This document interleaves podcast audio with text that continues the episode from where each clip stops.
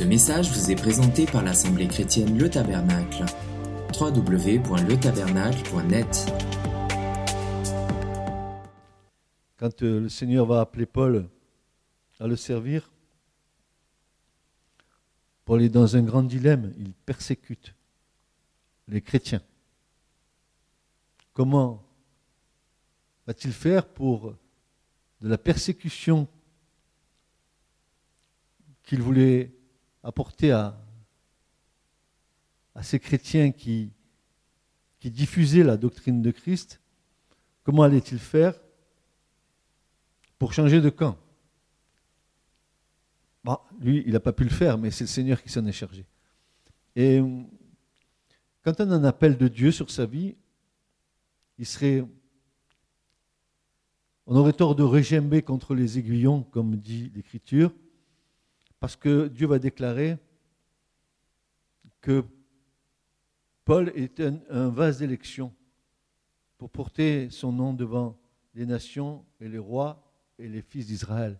Mais pour que Paul devienne cet homme d'élection qui va être utile entre les mains de Dieu, encore fallait-il que Paul accepte que Christ soit le Seigneur.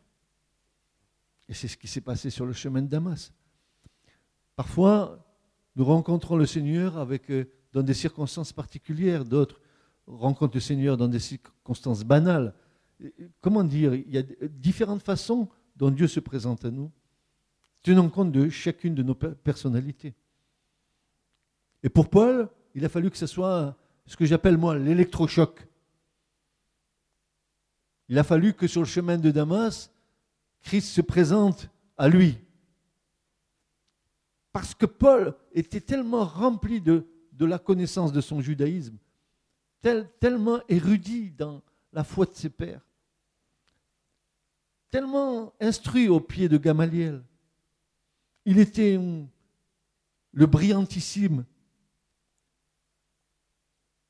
délégué du judaïsme dans toute sa force et sa beauté. Pourtant, il lui manquait une dimension, il lui manquait quelque chose qui devrait lui faire passer, comme disait mon frère, monter une marche de plus. Il fallait qu'il rencontre le Christ pour qu'il comprenne. Et quelle, quelle, grâce que nous avons, mes frères et sœurs, d'avoir eu Paul. Il nous a donné une compréhension de tout ce qui était l'Ancien Testament dans le Nouveau. C'est lui qui nous a euh, parler d'offrir nos corps en sacrifice vivant par rapport aux sacrifices d'animaux qu'il y avait dans le tabernacle. C'est lui qui nous a transmis, n'est-ce pas, qui a réactualisé le plan de Dieu dans l'ancienne alliance, dans la nouvelle.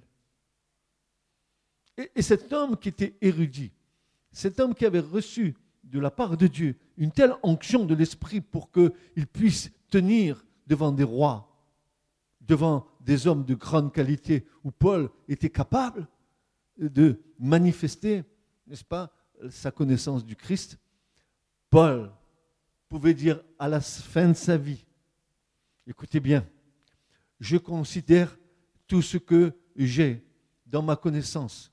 Il va dire, je, la considère comme de la boue, comme, comme, un excrément. Ça veut dire, je, je, considère toute mon intelligence et toute ma connaissance comme, comme rien à cause d'une seule chose, à cause de l'excellence de la révélation de Christ dans ma vie. Et parce que la révélation de Christ était venue dans sa vie et qu'il a cheminé avec le Seigneur, oh, Jésus lui a dit, hein, euh, je me suis réservé, euh, euh, réservé en vase d'élection, mais dis-lui aussi tout, toutes les souffrances qu'il aura à passer. Parce que quand tu, pars, tu portes le message de Christ dans ta vie, à un moment donné, tu vas souffrir pour ce message. Tu auras une opposition contre toi. Peut-être d'abord la famille. Et c'est dans la famille où, nous devrions rencontrer le moins d'opposition que nous en rencontrons le plus d'opposition. Pourquoi? Parce que la famille nous connaît. Parce que la famille savait comment nous étions et ce que nous sommes devenus. Et remarquez bien que chaque fois que vous êtes confronté avec le milieu familial, le milieu familial ne verra pas tous les progrès que vous avez fait en Christ, mais viendra mettre le, doigt sur le défaut qui reste encore. Pourtant, Paul, un frère que j'aime, Je ne dis pas j'aime le Christ plus que tout dans ma vie, mais j'ai une affection particulière pour Paul. Paul, qui pouvait dire, mais comment un homme peut-il dire ça? Je suis fou d'amour pour Christ. Un homme, il est fou d'amour pour une femme, pas pour un homme. Je suis fou d'amour pour Christ. Et puis il va dire à un moment donné, l'amour de Christ m'étreint de tous côtés, me presse. Mais quel, est cet amour qui te presse? Quel, est cet amour qui t'étreint? Si ce n'est que cette relation avec Christ. Tu es en train de puiser à la source de l'amour. Christ, Dieu est amour.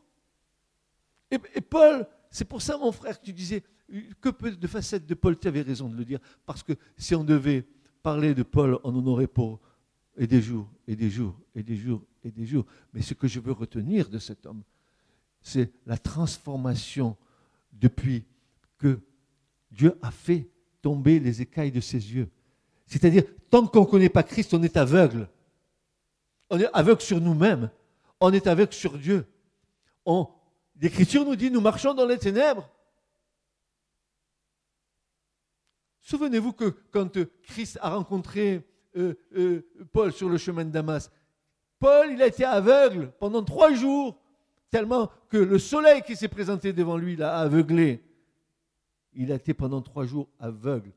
Il nous est dit que quand Ananias est venu et a prié pour lui, des écailles lui sont tombées des yeux. Et peut-être ce matin, tu as besoin que le Seigneur fasse tomber les écailles de tes yeux pour que tu aperçoives la majesté de Christ.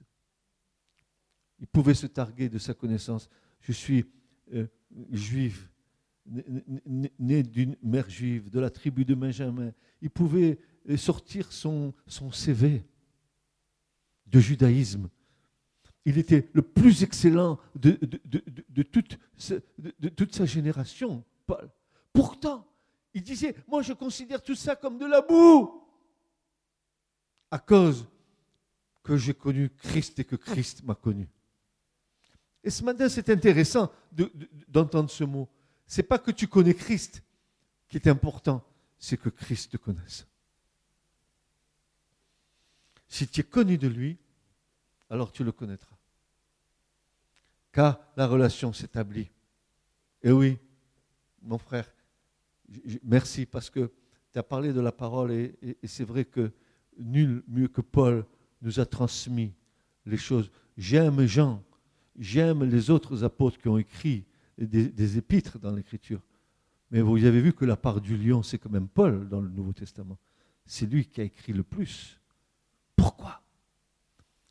Parce que c'était celui qui était à même de nous communiquer la réalité des, choses qui étaient des ombres dans l'Ancien Testament. Voici que ces ombres deviennent une réalité parce qu'éclairées par le soleil de justice, parce qu'éclairé par le Saint-Esprit, alors l'Ancien Testament devient une révélation pour nous. Et c'est pour ça, frères et sœurs, et c'est ce que je comprends dans ma vie, et c'est ce que j'ai compris dans, les derniers temps de ma vie, c'est que le Nouveau Testament m'a amené à aimer l'Ancien. Et plus j'aime l'Ancien, et plus je vois Christ grandir.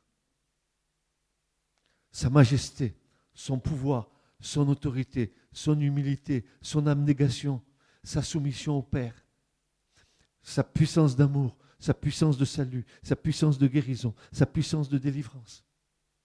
Christ, mon roi et mon Seigneur, qui étreint ma vie, qui me sert de toutes parts, qui, qui m'en sert, qui me presse. Et j'aime ce que Paul dit. Il dit ceci, il dit ceci. Moi, moi, Paul, j'agonise. Je suis en train de mourir pour vous, afin que vous, vous ayez la vie. Il le dit dans les Corinthiens.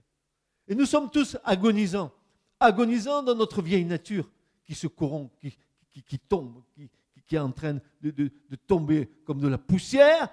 Pourquoi faire? Pour que Christ paraisse en nous.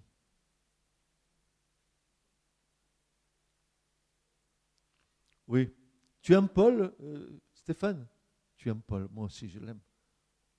J'aime tous mes frères qui sont là. tu as bien raison de dire qu'ils nous ont transmis l'héritage. L'héritage est là, qui a la puissance. Je ne sais même pas ce que je vais vous dire parce que... Vous voyez Regardez. Vous voyez cette Bible?